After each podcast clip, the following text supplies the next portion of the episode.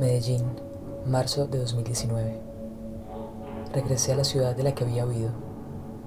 Exactamente un mes atrás habían derribado el edificio Mónaco. Sabía como todos la leyenda del búnker residencial que Pablo Escobar Gaviria se había hecho construir a finales de los 80 para vivir con su familia en el que alguna vez fue el barrio más exclusivo de la ciudad. Pero solo conocí sus ruinas a través de fotos y videos. Cuando quise saber más contemplé la idea de hacer este reportaje, muchos me dijeron, ¿para qué? No te metas con eso.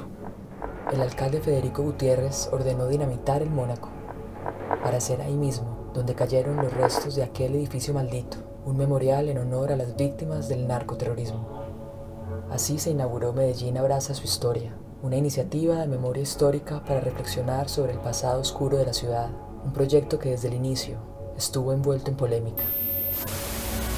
Sobre este terreno en el que estamos se erige un símbolo de oscuridad, de terror, de muerte y de zozobra, como lo fue el edificio Mónaco, residencia del siniestro narcotraficante Pablo Escobar. Y así como Medellín renació de las ruinas de esa oscura época de narcoterrorismo, hoy elevamos aquí un ícono que honrará la vida, que representa a una sociedad, a una Medellín que no solo supo levantarse. ¿Por qué tantas voces se alzaron en contra de una alcaldía que por primera vez se ocupaba de unas víctimas tanto tiempo ignoradas? A mí me desconcertaron las imágenes de la gala que organizó la alcaldía en el Club Campestre de Medellín. Vi cientos de personas aplaudiendo la explosión de una bomba, como si toda una generación de colombianos no compartiéramos el mismo trauma. Más adelante, Manuel Villa, secretario privado de la alcaldía y líder de la estrategia Medellín Abraza su historia, me explicaba. Con esa acción garantizamos salir en muchas noticias, entre otras cosas las primeras páginas de los cinco periódicos más importantes de Colombia. Salimos sin pagar un solo peso y yo les decía, señores, le estamos dando clase de cómo se hace publicidad, cómo se genera el free press, el tema que también entiendan que la cosa aquí yo no solamente pauta, aquí yo puedo provocar que el mundo entero se entere de lo que está pasando en Medellín, alrededor del edificio Mónaco, solamente generando una acción simbólica. La demolición del Mónaco fue muy efectiva. Mi primer entrevistado, el periodista y docente Alfonso Vitrago, me lo resumía así. Si lo ves como una campaña de marketing político, puede ser muy exitosa. Cómo convertir problemas de memoria y trabajo con víctimas en una estrategia de marketing político. Creo que este es un ejemplo. Medellín hoy los abraza. Aún estamos a tiempo de abrazarnos y de abrazar esta historia que es suya, nuestra, de todos. Abrazar lo que fuimos para construir lo que seremos. Hoy Medellín abraza su historia. Hoy Medellín construye un nuevo relato. Hoy cae un símbolo para encender la esperanza. Hoy nace un nuevo símbolo para darle luz a la oscuridad. Muchas gracias. En este momento suena la última alarma y procederemos a la inclusión del edificio. En realidad el proyecto del Mónaco no tuvo absolutamente ninguna oposición ciudadana. Él pudo hacer eso de la manera que lo hizo, porque es que la oposición fue nula. La gente quiere poner bombas y tumbar edificios. Y aunque sea ver a alguien peleando contra ese fantasma que tanto nos atormenta.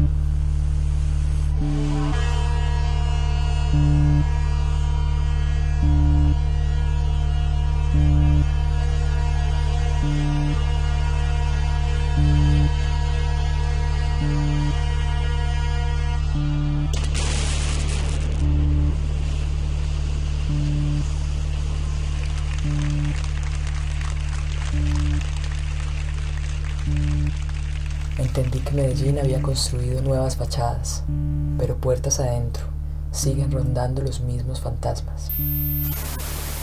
Comencé hurgando en el archivo, busqué entrevistas y alocuciones del alcalde, piezas publicitarias de Medellín abraza su historia y por todas partes aparecían las víctimas, como en una letanía, invocadas una y otra vez. Yo siento que lo difícil es dejar pasar el dolor de las víctimas. En honor a las víctimas.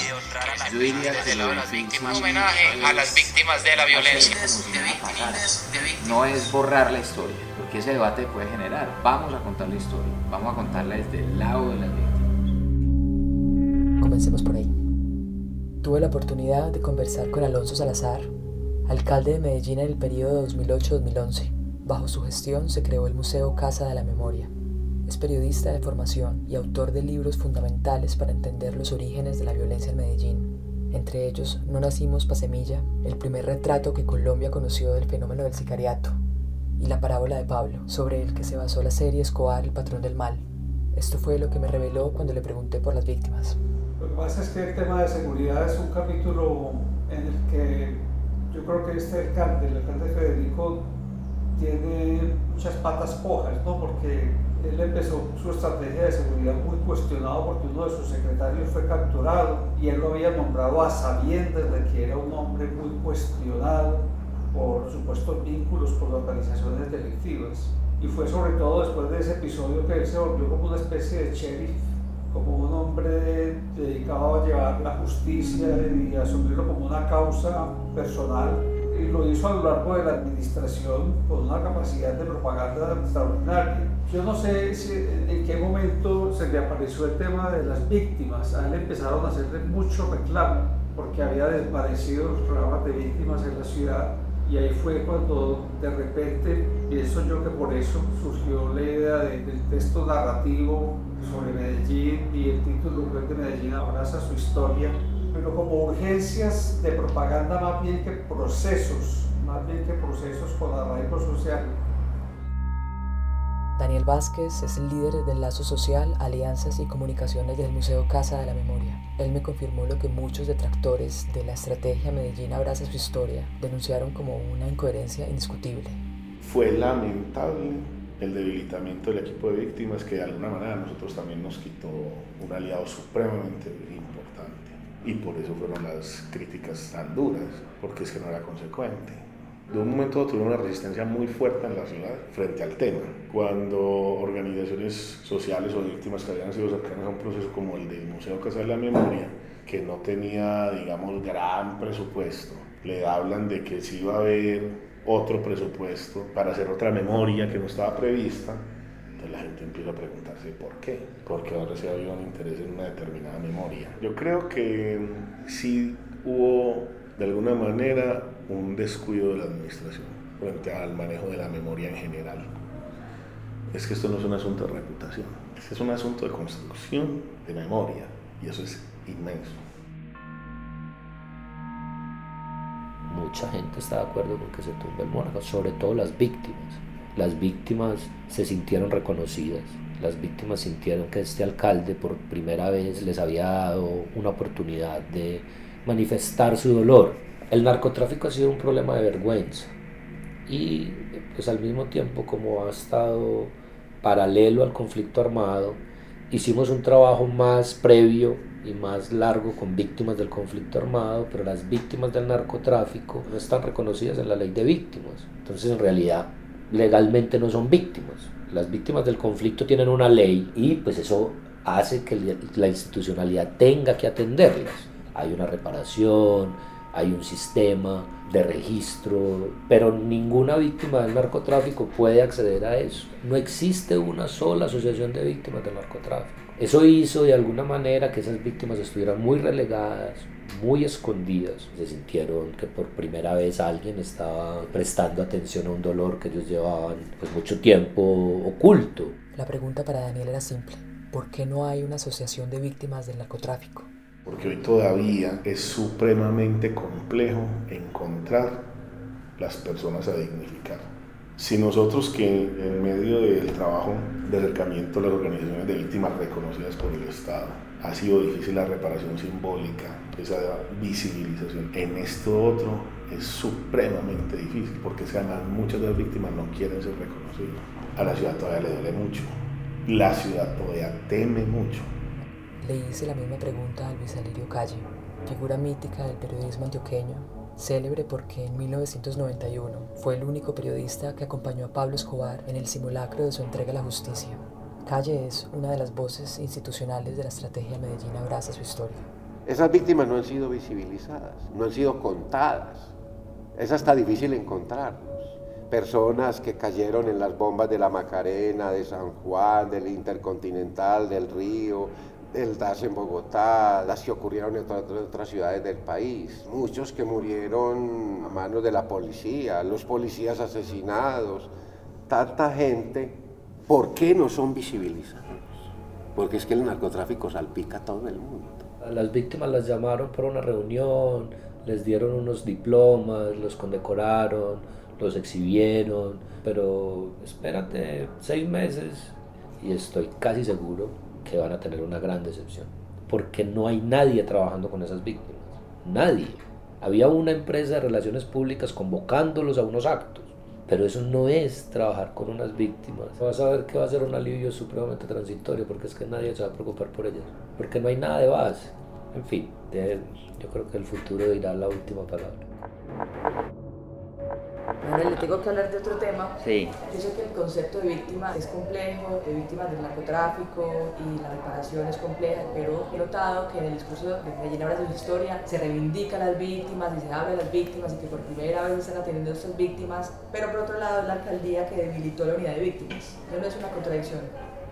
Me metes a hablar de, de, otro tema que, que, no hace parte de la estrategia Medellín Ahora de su historia. Yo te respondo por lo, por lo de lo de Medellín habla de historia, lo otro pues lo dejo a, Secretaría de, en este caso de, de, Inclusión. Entre 1983 y 1984 perdimos 46.112 vidas solo en Medellín. Y digo perdimos porque esa pérdida es de todos. 46.612 muertes violentas, que son a la vez 46.612 familias y amigos y amores y esperanzas de un futuro que no fue. 46.612, sin contar otras ciudades y otras zonas rurales, sin contar años posteriores ni previos y sin contar heridos. 46.612 vidas menos en nuestra época más dura. Por todos los que nos abandonaron antes de tiempo, estamos hoy aquí. La alcaldía sí tenía el número exacto de víctimas del narcoterrorismo. De hecho, el atractivo central del Parque Memorial Inflexión es el enorme muro conmemorativo perforado con 46.612 orificios que representan a cada una de las víctimas. Después de escuchar a mis primeros entrevistados, me preguntaba si no hay una asociación de víctimas del narcotráfico, si muchas víctimas ni siquiera quieren ser reconocidas, ¿cómo llegaron a esa cifra? Entrevisté a Marta Villa, historiadora, investigadora y directora de Corporación Región, una ONG que lleva más de 30 años trabajando sobre temas de memoria y víctimas en Medellín. Ella fue la encargada de coordinar con el Centro Nacional de Memoria Histórica el informe Medellín Basta Ya, Memorias de una Guerra Urbana, un análisis de la trama y las violencias cruzadas de la capital antioqueña. Ellos han dicho una verdad que es una verdad medias. Yo no recuerdo cuál es la cifra, 46.600 víctimas. Ese son el número de personas asesinadas durante un periodo en la ciudad de Medellín. No hay forma de saber de esas personas cuáles fueron víctimas del narcotráfico y la alcaldía lo sabe. O sea, la alcaldía sabe que es así porque eso son cifras producidas por ellos mismos. Yo sí creo que hay un tema de enfoque, de comprensión del conflicto armado muy complicado. Cuando vos ponéis el narcotráfico como casi la única explicación o la explicación exclusiva del conflicto armado y de las violencias en la ciudad, omitís un sector, un componente muy importante de esa explicación. Nosotros venimos de hacer el Medellín Basta Allá. En el Medellín Basta Allá nosotros decimos eso. O sea, el elemento diferencial del conflicto armado en Medellín es el narcotráfico, pero eso no nos hace decir que es el único responsable. Lo que intentamos es ver cómo el narcotráfico se relacionó con actores institucionales, con las guerrillas, para producir lo que produjo. Yo creo que hay como un intento de producir un relato que hegemoniza la comprensión del conflicto armado definiendo solamente un actor que es el narcotráfico y creo que eso quita responsabilidad y quita preguntas a los otros actores que también estuvieron involucrados allí, particularmente al Estado. Esa, entre otras, fueron muchas de las discusiones. Digamos que uno puede hacer un planteamiento muy solidario, muy sensible, donde diga eso fue toda la violencia del narcotráfico y se nos llevó una generación. Pero siempre lo dijimos, en esa generación, que ir a decirle a la mamá de los sicarios, señora, los sentimos, sus hijos también son víctimas, son completamente legales, pero fue el fenómeno del narcotráfico el que los hizo víctimas. Entonces la discusión con las cifras se hizo, como cuando uno dice, se le dijo, se le advirtió. Resumen, el museo llegó hasta donde pudo.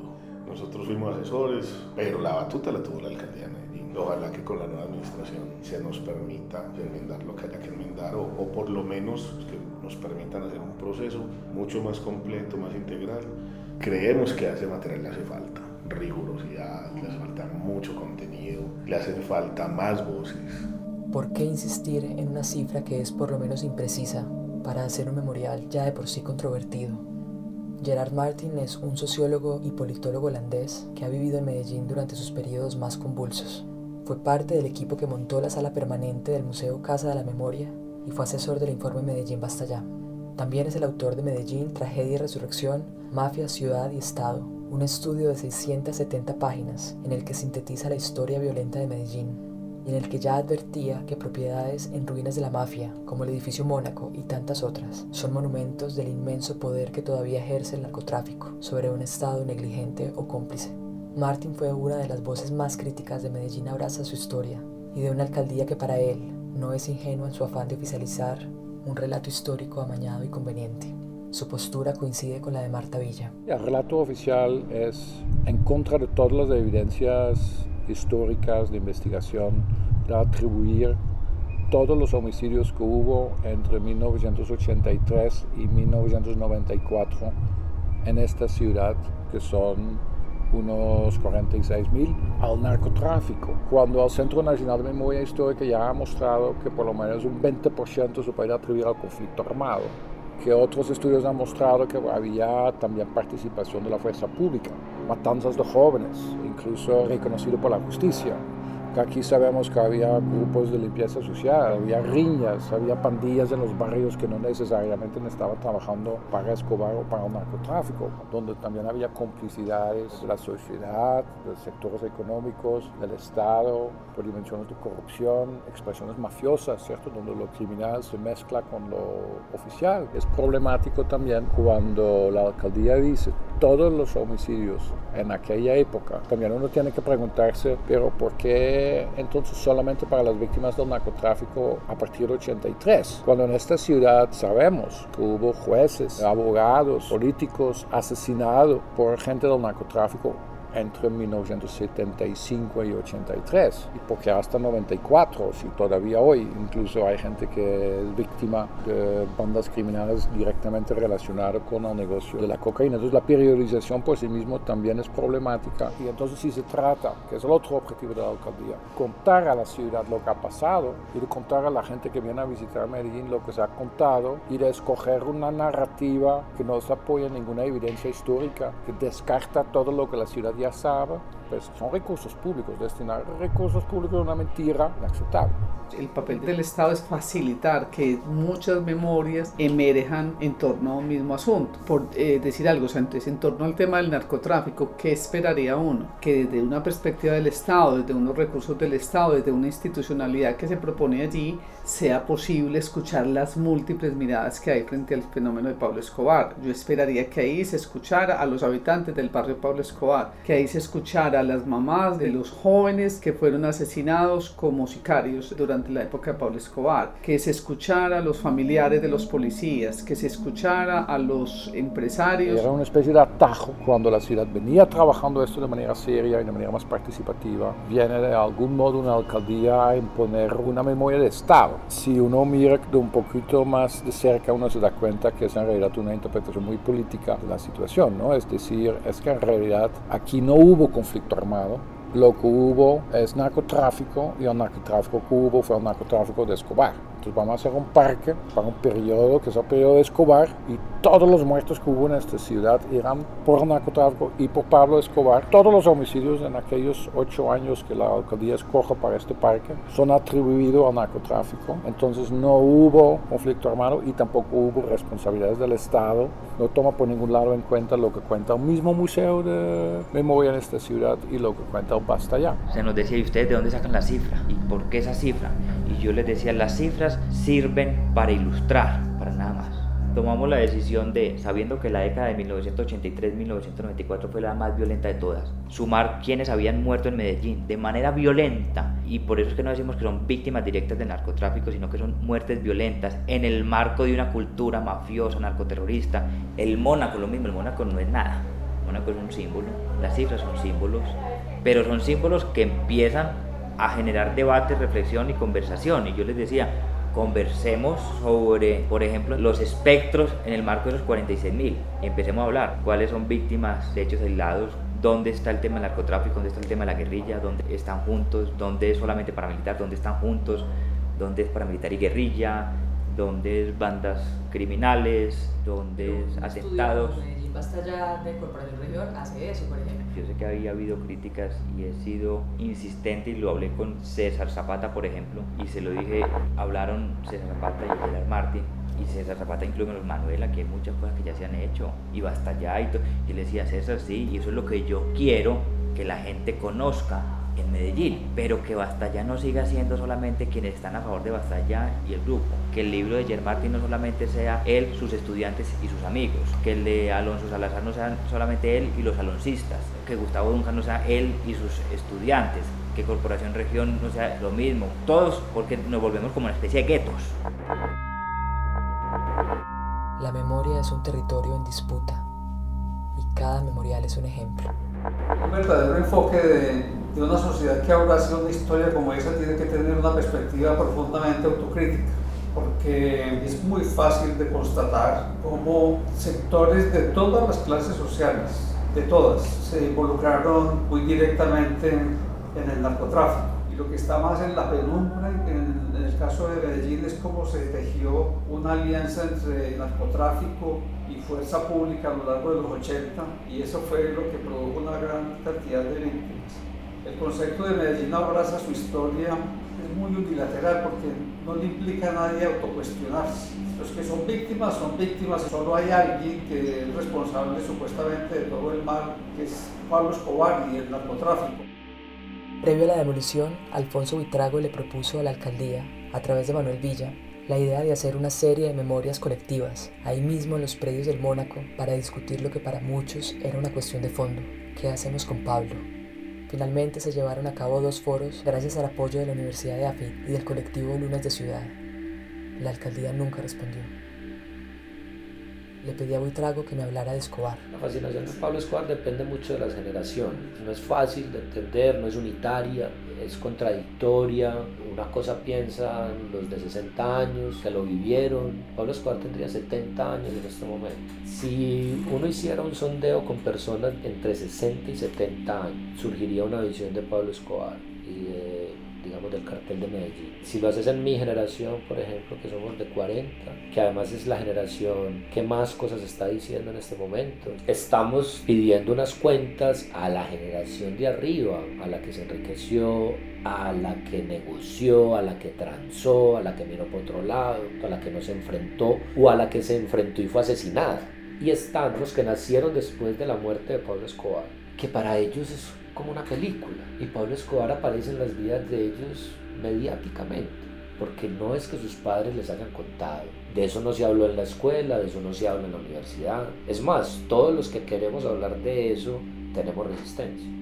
Sin embargo, esas generaciones más jovencitas de 18 y 20 años se empiezan a interesar cada vez más porque sí quieren entender qué fue lo que pasó. Ellos ya no tienen ningún apego, lo pueden ver con suficiente distancia, no se consideran víctimas. Entonces ahora surge una curiosidad, se empiezan a dar cuenta que tienen un abuelo, que han tenido un tío, que estuvo en la cárcel, que se hizo rico de repente, que la familia no quiere hablar de él, que siempre hay unos demonios adentro de las familias. Entonces yo creo que ahí sí es importante que haya pues un trabajo sobre eso para poder dar unas respuestas, porque es que esa generación es la que finalmente va a seguir siendo narcotraficante, va a seguir viviendo en una ciudad que asesina, va a seguir viviendo en una ciudad que tiene el negocio de las drogas atravesado y no ha encontrado una manera de enfrentarlo. O lo ha enfrentado de muchas maneras, pero sigue estando presente. Pablo Escobar puede ser una figura muy efectiva a la hora de proclamar que Medellín por fin abraza su historia. ¿A quién le sirve que sigamos depositando el origen de todos nuestros males en un fantasma? Ese es otro punto de partida muy difícil que ha tenido ese proyecto. Es como vamos a contar eso que ocurrió para que no ha ocurrido. Pero resulta que eso sigue ocurriendo.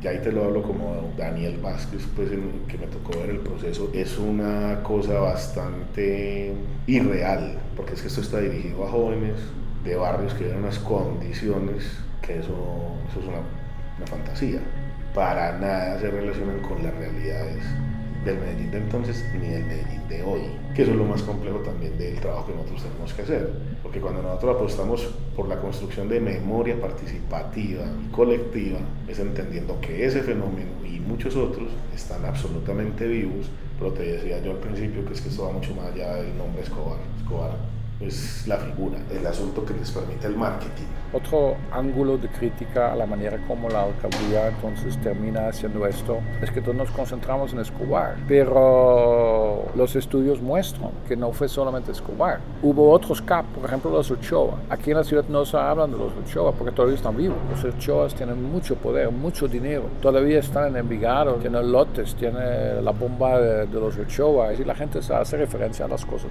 Está al lado del Mónaco. Pues entonces la alcaldía con su discurso tan corto y tan criticable, diciendo tenemos que acabar con ese mito de Escobar, lo repite. Entonces es más fácil hablar de Escobar está muerto. Para mí uno de los personajes que más se ha acercado a lo real que ha pasado con el narcotráfico ha sido Alonso Salazar, con su libro La parábola de Pablo, en el cual se basó la historia esta de televisión, del patrón del mal ese libro antoja, debería antojar a los colombianos de buscar qué más hay. Pues hay muchísimo más. Es decir, ¿por qué el Mónaco estaba donde estaba? ¿Por qué se volvió incómodo? Pablo Escobar es un producto.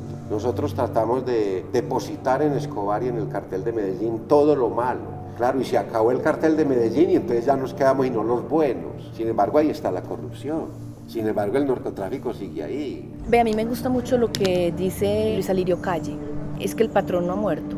Pero cuando él habla del patrón, está hablando es de un molde, de un patrón del mal que subsiste. ¿Cuántos patrones no quedaron después de la muerte del jefe del cartel de Medellín? Y ahí están, y ahí los tenemos todavía. Y después llegó el tal Don Berna, y después de Don Berna fueron no sé quién Sebastián, no sé quién Valenciano, no sé quién Tom, y pueden matar a eso, los pueden encarcelar, los pueden borrar del mapa y hay 300 que lo pueden hacer mejor. O sea, el patrón subsiste. Ana Cristina Aristizábal tenía un poco más de 20 años cuando tuvo que cubrir la noticia del primer carrobomba que explotaba en Medellín. Así conoció ella y todo un país el edificio Mónaco.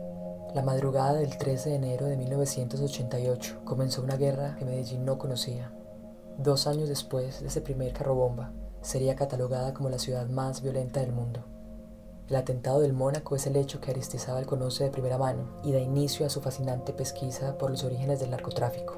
En su libro Medellín a Oscuras, Ética Antioqueña en Narcotráfico, la periodista y docente entrevista a alcaldes y líderes que fueron testigos de lo que vivió una ciudad que entre 1988 y 1993 padeció la explosión de 225 bombas, entre muchas otras violencias. Eduardo Sáenz Rovner en sus textos nos está hablando ya de comercio de cocaína y eh, de alcaloides colombianos desde los años 30. Imagínese usted que el primer laboratorio de procesamiento de alcaloides en Medellín es desmantelado, inclusive con ayuda de agentes del FBI, en 1957, en un lugar por donde hoy queda el éxito del poblado. Es Eduardo Sáenz Rovner el que nos cuenta que son dos descendientes directos de dos expresidentes de Colombia en el siglo XIX, Tomás Cipriano de Mosquera y Pedro Alcántara Herrán, los que en el siglo XX internacionalizan el narcotráfico. El uno era ingeniero químico, el otro era piloto de aviación y claro, como eran de la clase alta, tenían sus contactos. Otra cosa que hay que mirar aquí es que el contrabando ya había abierto unas rutas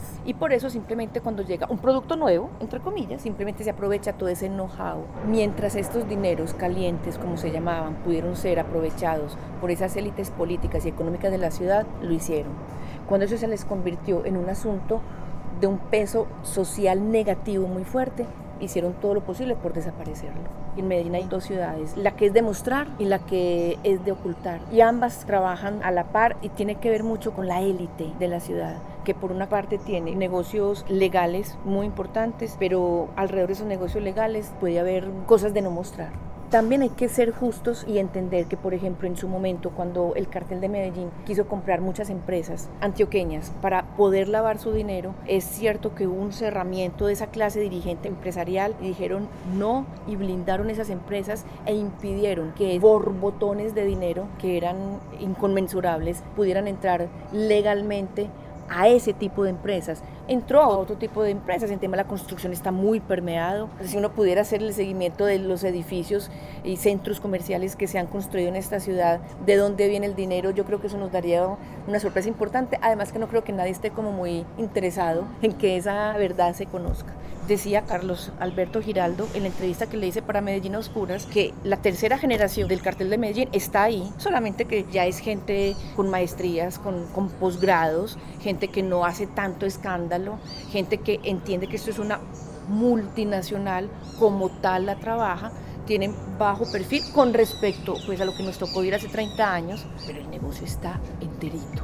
Mira Laura, en el año 2014 el tráfico de cocaína movió 85 mil millones de dólares en un año.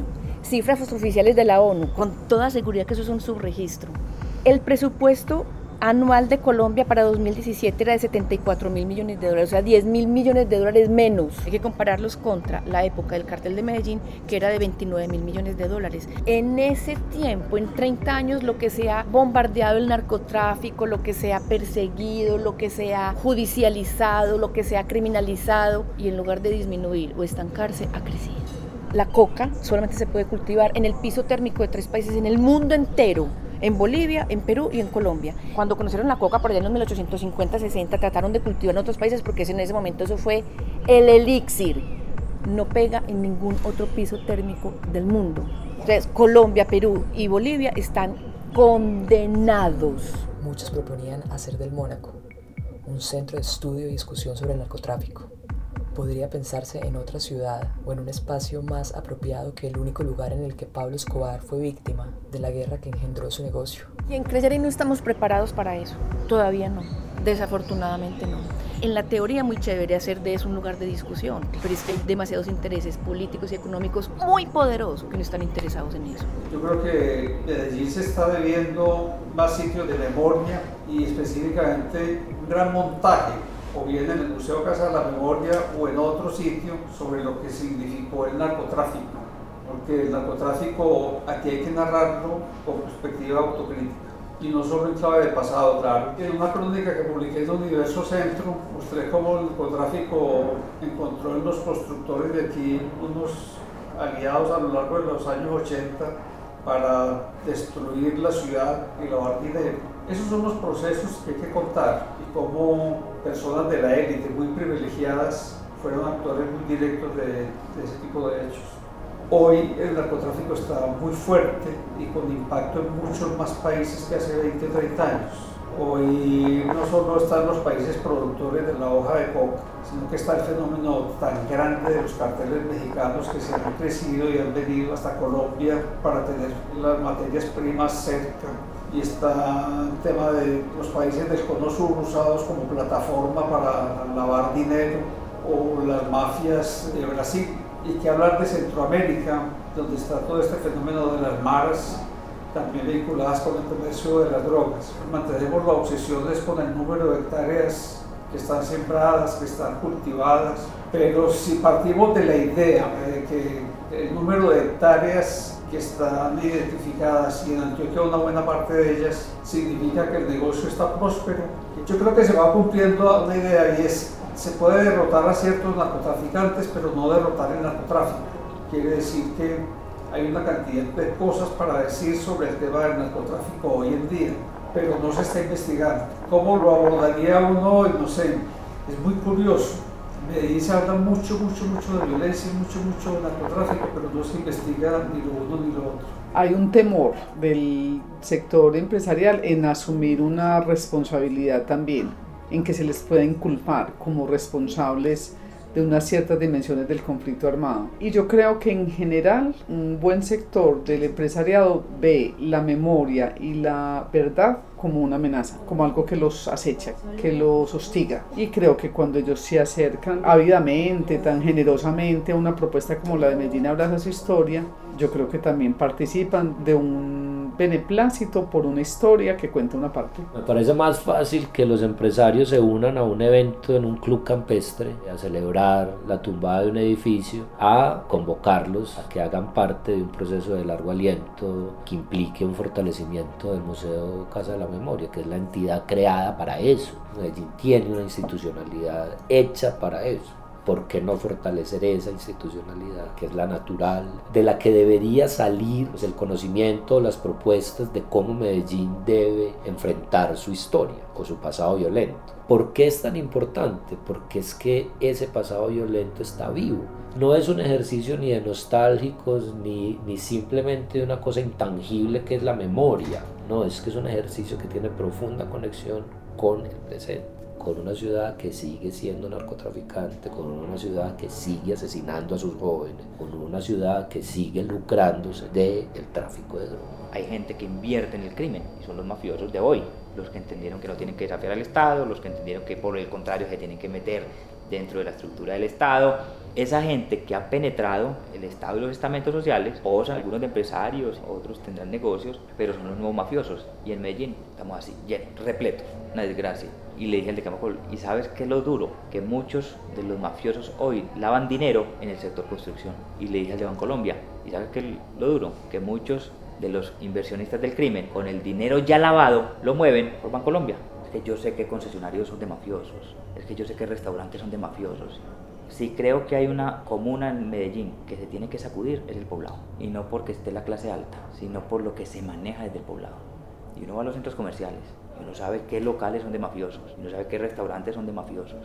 ¿Cuánta parte de este desarrollo que ha tenido Medellín no es también financiado con la plata de la mafia? Para mí abrazar nuestra historia es eso. No es construir íconos, no es, no es hacer estatuas, ni solamente manifestaciones populares en lugares. No es investigar con el rigor del científico la sociedad que hemos sido. Una sociedad que produjo el narcotráfico, una sociedad que produjo la guerra fratricida, una sociedad que produjo lo de los años 30 y 40, una sociedad que creó las FARC, una sociedad que originó el cartel de Medellín, una sociedad que ha generado los combos armados, una sociedad que ha producido la corrupción política y en la que no escapan ni los ricos ni los pobres, ni los empresarios ni los políticos. La corrupción cruza todo. Esa es la peor mafia. Nadie espera que los problemas difíciles de una ciudad pues, no sean polémicos o no sean debatibles.